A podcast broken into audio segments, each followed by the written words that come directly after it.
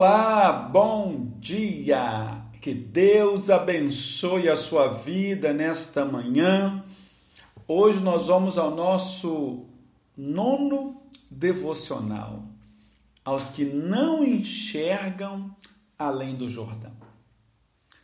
Ao se preparar para seguir adiante, olhe para trás, veja o quanto Deus foi fiel guardou a sua vida, alimentou a sua alma e proveu além das suas necessidades. Lembre-se de que ele jamais falhou, nunca se ausentou ou deixou de amar. E creia que amanhã não será diferente. A última pregação de Moisés foi possivelmente a mais emblemática, pois tinha como missão orientar o povo a seguir aonde ele não iria, além do Jordão. Seu sermão se encontra nos capítulos 31 e 32 do livro de Deuteronômio e poderia ter como título Exortações da Travessia.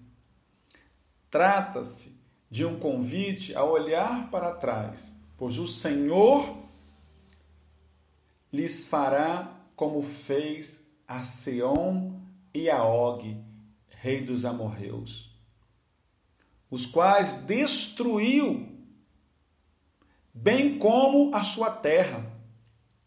Moisés conclama o povo a um exercício de memória e fé Lembra-te dos dias da antiguidade. Deuteronômio 32, verso 7. Fazendo com que a memória seja inundada com os fatos que expressam o poder, a fidelidade e o amor de Deus. É da natureza de Deus ser fiel. A terra, além do Jordão, representava a incerteza e insegurança. Os relatos que chegavam ao povo eram de uma terra frutífera, porém habitada por guerreiros, exércitos e protegidos ou protegida por cidades fortificadas. Perante esse temor, Moisés lhes ensina em Deuteronômio 31, verso 3: O Senhor teu Deus passará adiante de ti. O Senhor é quem vai adiante de ti, ele será contigo, não te deixará, nem te desamparará. Deuteronômio 31, verso 8. A mensagem é clara: Deus está onde ainda não chegamos. É possível descansar perante o novo que nos desafia, pois Deus já está além do Jordão. Nesse sermão, nesta mensagem, Moisés não fala apenas de vitória e fidelidade. Ele também denuncia o pecado, apontando para a rebelião aos mandamentos de Deus. Em Deuteronômio 31, verso 27, isto fica certo, isto fica evidente os que praticam abominações, os que esquecem da rocha, que é o Senhor, e os que perderam a lealdade a Deus e se tornaram leais ao mundo. Exorta o povo a se quebrantar, abandonar o pecado e a buscar a santidade.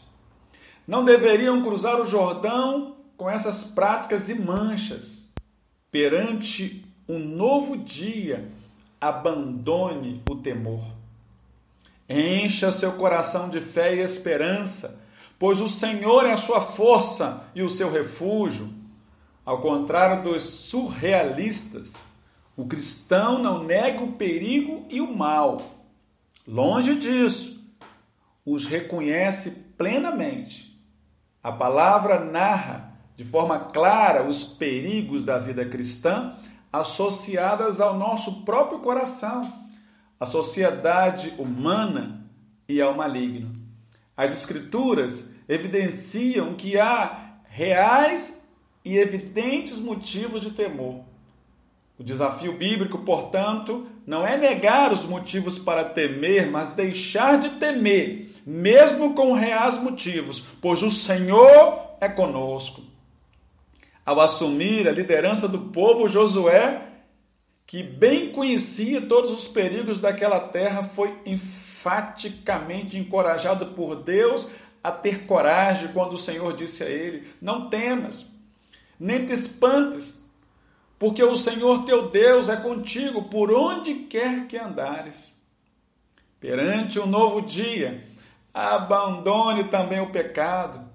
Identifique em sua vida aquilo que não vale a pena levar. Denuncie em seu próprio coração o que não procede de Deus. Renuncie em nome de Jesus o que entristece o espírito. Cada novo dia é uma nova oportunidade para buscar de forma intensa e intencional a santidade de vida que agrada a Deus. Que o novo alvo seja sermos mais santos hoje do que fomos ontem e que a santidade não seja apenas um sistemático controle de ações e reações, palavras e comportamento com aparência cristã, mas sim uma profunda e transformadora experiência com Cristo. Em Cristo e por Cristo, que purifica a alma e nos aproxima do Pai. Perante o um novo dia em sua vida, olhe para trás e lembre-se. Lembre-se também da ininterrupta fidelidade de Deus em sua história.